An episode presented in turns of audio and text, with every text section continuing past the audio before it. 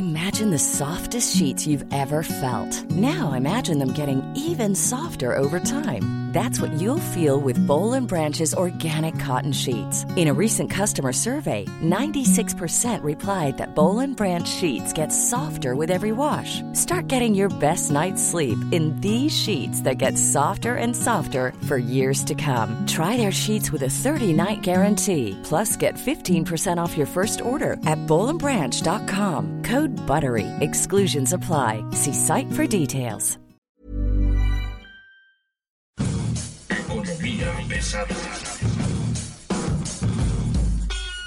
Va a ir creciendo cada vez más eh, la economía hasta que en el 2024 podamos tener tasas de crecimiento del el 6% anual.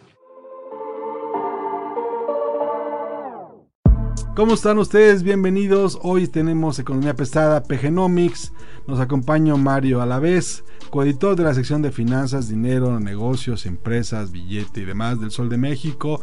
Y tenemos varios temas que revisar, entre otros, por supuesto, la perspectiva de crecimiento económico, la revisión de la constante de confianza del consumidor y los efectos esperados del paro de mujeres de este lunes 9 de marzo. ¿Cómo estás, Mario? Muy buen día. Muy bien, muchas gracias Luis. Es un gusto estar aquí de nuevo en Economía Pesada. Pues tenemos muchos temas muy interesantes. Vamos a empezar. Tú mencionabas que la meta, la perspectiva de crecimiento de 4% sí se va a poder lograr. Por supuesto. En el gobierno de Andrés Manuel López Obrador yo te dije que no, y tú deseaste que sí, y apostabas dos contra uno de que sí, y que lo podías demostrar el día de hoy. Te escucho con atención.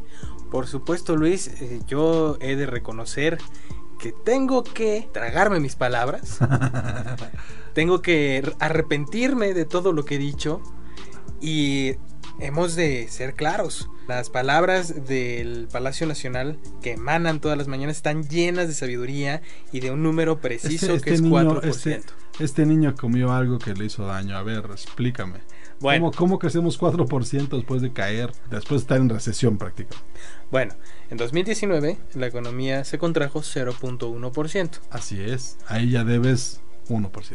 Claro. El pronóstico de la Organización para la Cooperación y el Desarrollo Económico La para este año es de 0.7%. Ok. De un crecimiento de 0.7%. Llevamos 0.6, primero y segundo año. Ok.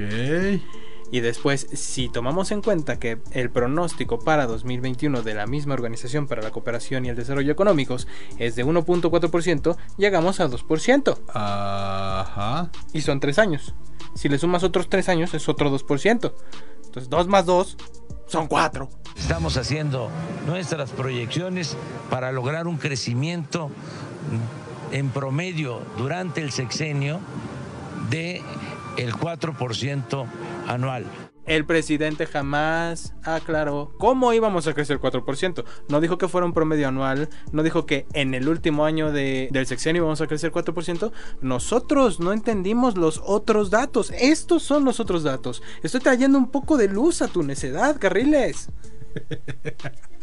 En serio. En serio. ¿Sí? Vamos a dedicarle un podcast a un crecimiento de 4% sumando los crecimientos anuales. Lo que Mario a la vez no le quiere explicar es que no hay manera en este momento ningún te odio ningún, ningún, eh, organización internacional está presentando una perspectiva de crecimiento económica más allá del 2.5% anual que era el promedio en que estábamos creciendo en el sexenio anterior Estamos hablando probablemente que se convierta este sexenio en uno de los de crecimiento más bajos, incluso peor de crecimiento que en la época de Cedillo cuando se enfrentó a la mega crisis financiera del efecto tequila. Lo que dice la OCDE tiene mucho, mucha razón, es que hay tres factores que están influyendo en esto. Uno de ellos tiene que ver el marco legal, el marco de derecho. El marco regulatorio no está siendo previsible para las inver- inversiones extranjeras. Dos, se ha frenado la inversión privada, no hay un crecimiento de la inversión privada. Y tres, el crecimiento del mercado no está respondiendo a la velocidad esperada.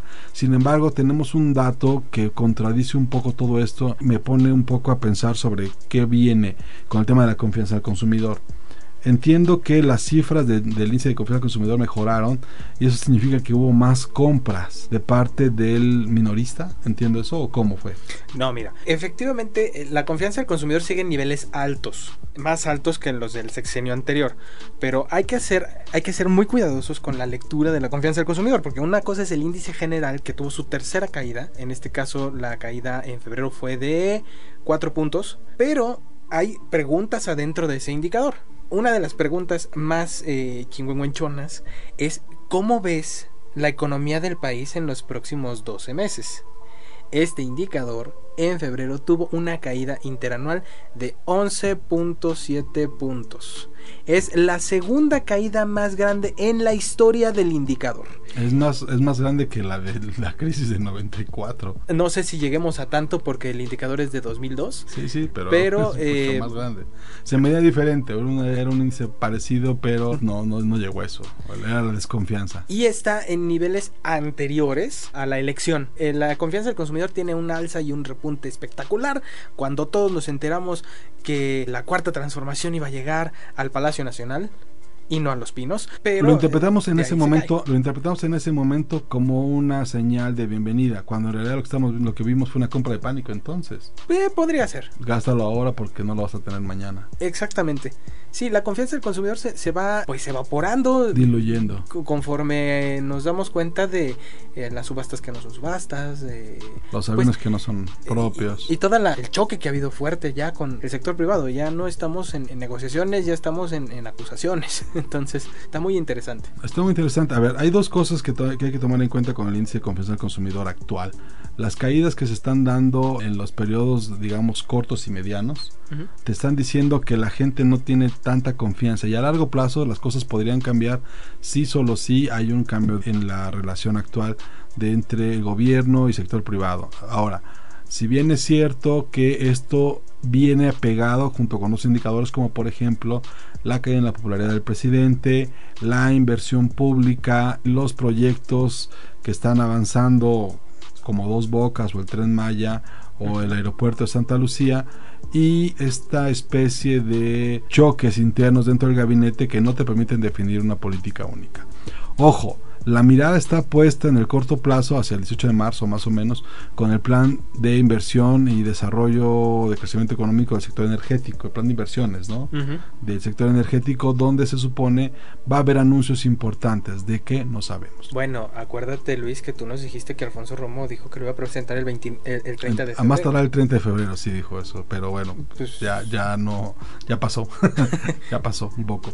Y, y ahora la verdad es de que tenemos noticias, por ejemplo, de que Rocío Nale fue a la India a revisar una refinería que ya no va a procesar eh, gasolina y diésel, ¿no? Que ya, se ya va a procesar básicamente combustible para aviones. Y dijo ella que fue a aprender. No sé, me recordó a alguien que venía a aprender. Yo no conozco la Secretaría de Relaciones Exteriores, más que como se le puede conocer desde fuera. No soy un diplomático y se los digo con humildad. Vengo a aprender de ustedes. pero no sé. En fin, el caso es de que la, la decisión de política macroeconómica sobre el desarrollo que va a pasar en el sector de energía es el próximo gran anuncio que se va a dar y bueno, digamos que el contexto en el que están actualmente moviéndose no es muy bueno. El plan energético incluye muchísimo hidrocarburo controlado por el gobierno. Prácticamente se está coartando la, la inversión. La secretaria Nale insiste en que no va a haber ninguna ronda petrolera, ningún farm out, ni nada que se le parezca porque es del diablo que la iniciativa privada perfore pozos en el país bajo este modelo. Porque Pemex no perfora o no tiene la capacidad económica ni técnica para perforar todo lo que tiene que perforar para alcanzar las metas tan ambiciosas que se ha puesto el gobierno federal. Y una de las cosas muy interesantes es el fondo que tiene la India en- para invertir en energías renovables, ¿no? Bueno, todas las empresas de energía están cambiándose hacia eso, ¿no? Hacia las energías renovables sumadas a, por supuesto, hidrocarburos y la electricidad. Pero energías renovables es en este momento el gran business en el mundo. Ahora, otro tema que yo quisiera tocar en este podcast tiene que ver con el impacto que se espera vaya a provocar este paro nacional de mujeres este lunes 9 de marzo. ¿Qué sabemos? Los datos que tenemos es de que por lo menos en la marcha marcha del domingo estarán alrededor de 20 mil personas, al menos en las dos primeras formaciones, más otras 60 mil en el resto de las organizaciones que están buscando traer. Al otro día tenemos en este momento un debate sobre qué van a hacer las empresas de servicios que prestan servicios a las empresas grandes. Por ejemplo, las empresas de seguridad ¿no? Tienen una bronca porque los bancos decidieron que si sus compañeras no querían ir a trabajar, pues ellas igual seguirían abiertas, pero las empresas de seguridad no pueden decir, ah, bueno, mi personal femenino será sustituido por personal masculino a pesar de que las mujeres no vayan. Eso pone en riesgo porque la decisión de los bancos es mi gente puede no venir, pero tu gente es tu bronca, ¿no? Entonces yo te pago por 5 elementos o por 10 elementos y tú me tienes que traer a mis 5 o 10 elementos para cuidar mi sucursal. Y entonces se viene una cosa terrible que es, ¿y entonces quién le paga a la, empresa de vigilancia? O a la empresa de limpieza, o a la empresa de alimentos, o a la empresa de transporte, donde ya participan mujeres. Esa bronca justamente es la que ellas quieren generar y que se mide. ¿No? ¿De qué tamaño va a ser el hueco en la economía? Yo creo que hasta la siguiente semana vamos a tener una idea, ¿no? Así es, y, precisamente ese es el punto. El punto va más allá de estructuras, va más allá de cuestiones meramente ideológicas. El punto de esta protesta es que realmente nos demos cuenta, y digo nos demos cuenta eh, desde el punto de vista de sociedad, no, no, no como hombre, sino como sociedad, el valor que tiene la mujer no solo en la casa, no solo en, en, estos eh, valores tradicionales que se les ha encasillado durante... Detecto micromachismos, detecto micromachismos en esto. Creo que necesitas una visita urgente con unas amigas feministas para que te dé una clase de perspectiva. De por eso estaba aclarando, por eso estaba aclarando que era un tema en el que se le ha encasillado a la mujer durante mucho tiempo. ¿Cómo ven ustedes? Eh? Les presento a Mario a la vez, su Twitter, ¿Cuál es? Arroba Arturo a la vez. Arroba Arturo a la Bienvenido en los comentarios. Cualquier cosa que usted quiera decirle sobre los micromachismos definidos en los pasados tres minutos, por favor, en arroba Arturo, guion bajo Arturo guion bajo a la vez. Ahí lo vamos a poner. Usted puede, por favor. en la descripción del podcast, por favor. Ponemos que en esta ocasión los micromachismos fueron una asignación directa al señor Mario Alaves yo me deslindo completamente de los micromachismos definidos en los últimos tres minutos. Desde mi punto de vista, yo lo que agradezco, por supuesto, es la participación de las mujeres en esta protesta general y lo único que puedo decir es que Dios nos agarre confesados el día que ellas no estén ayudándonos a que este mundo sea mejor. De, todo, de cualquier manera, les prometemos dar los números del paro, que seguramente los tendremos muy pronto porque las organizaciones como Consejo Empresarial, Concamín, Canaco y Coparmex están muy atentos a las repercusiones económicas que vaya a haber. Ojo, la idea del paro es esa, que se sienta el daño en la economía, que se siente el daño en la política, que se siente el daño en la casa. Los hombres hemos intentado entender este proceso y me queda claro que todavía estamos muy lejos de todo de, lo que ellas pueden hacer. Y en este momento yo creo que lo, mejor que podemos hacer es declararnos incompetentes y aprendices de lo que ocurre. Pero las cuentas tienen que salir y ellas nos van a dar esa lección este lunes. Estamos hablando de que en la PEA por lo menos el 40% son mujeres. Ese es el tamaño de la porción económicamente activa de lo que vamos a ver el próximo lunes. En fin, esto es Economía Pesada PGnomics.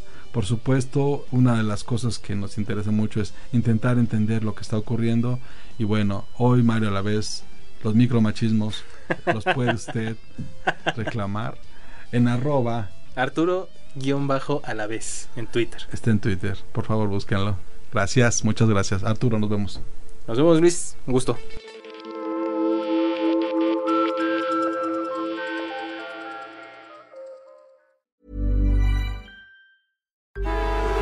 Traffic jams, tailgating, pileups.